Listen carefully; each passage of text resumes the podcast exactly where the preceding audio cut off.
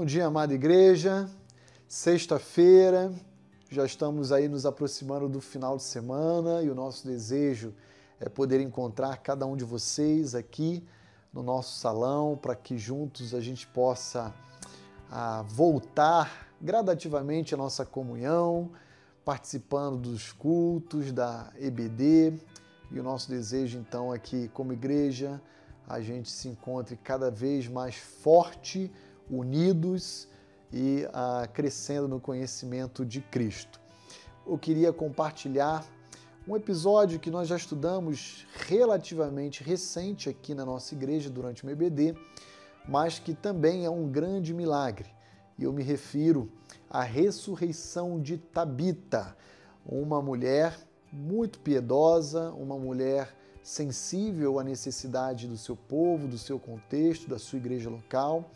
E então Pedro vai nos ensinar como esse milagre aconteceu e Lucas nos descreve em Atos 9, dos versos 36 a 43. Eu quero ler que diz o seguinte: Havia em Jope uma discípula por nome Tabita, nome este que traduzido quer dizer Dorcas. Tabita é o nome dessa mulher em aramaico que em grego traduzido quer dizer Dorcas. Era ela notável pelas boas obras e esmolas que fazia. Essa mulher era uma mulher muito conhecida dentro da igreja da cidade pela sua, pelo seu testemunho de vida, pelas suas práticas, pela sua conduta. Ora, aconteceu naqueles dias que ela adoeceu e veio a morrer, e depois de a lavarem, puseram-no no cenáculo. Como Lida era perto de Jope, Ouvindo os discípulos que Pedro estava ali, enviaram-lhe dois homens que lhe pedisse: Não demores em vir ter conosco. Pedro atendeu e foi com eles. Tendo chegado, conduziram-no para o cenáculo e todas as viúvas o cercaram, chorando e mostrando-lhe túnicas e vestidos que Dorcas fizera enquanto estava com elas. Mas Pedro, tendo feito sair a todos, pondo-se de joelhos, orou e voltou-se para o corpo, disse: Tabita, levanta-te. Ele, dando-lhe a mão, levantou-a e, chamando os santos, especialmente as viúvas, apresentou-a viva.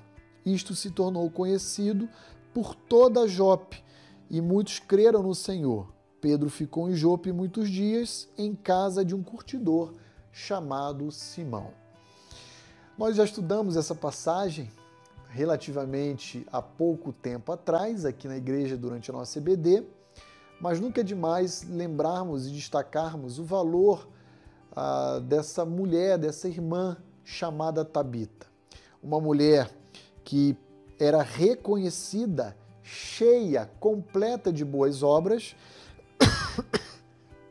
e que assistia aos necessitados com esmolas. Quando Pedro chega a Jope, deixando a cidade vizinha de Lida, então ele é abordado por viúvas que, chorando, pranteando, também vêm ao seu encontro para lhe mostrar as túnicas e os vestidos que Tabita havia costurado, havia presenteado aquelas irmãs.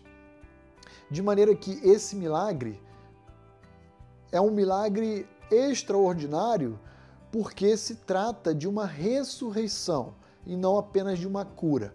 Mas eu queria enfatizar aqui nessa passagem, especialmente, o valor e a importância que um servo de Deus possui dentro da sua comunidade local. Perceba que toda a igreja sentiu prejuízo pela perda de Tabita. Perceba que toda a igreja se enlutou e chorou pela ausência daquela irmã.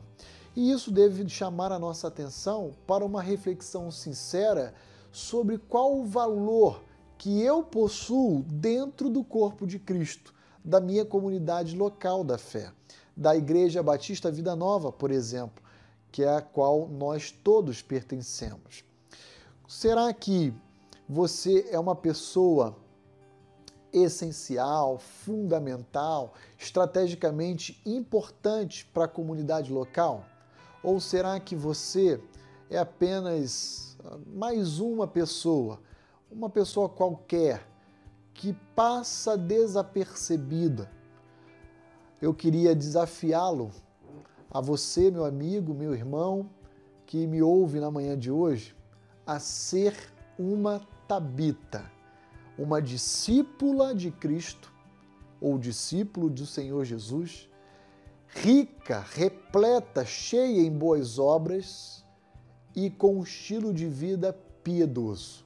Certamente, a ênfase desse milagre não está tanto na ressurreição, senão também na pessoa e no valor que um servo de Deus pode possuir dentro da sua comunidade local.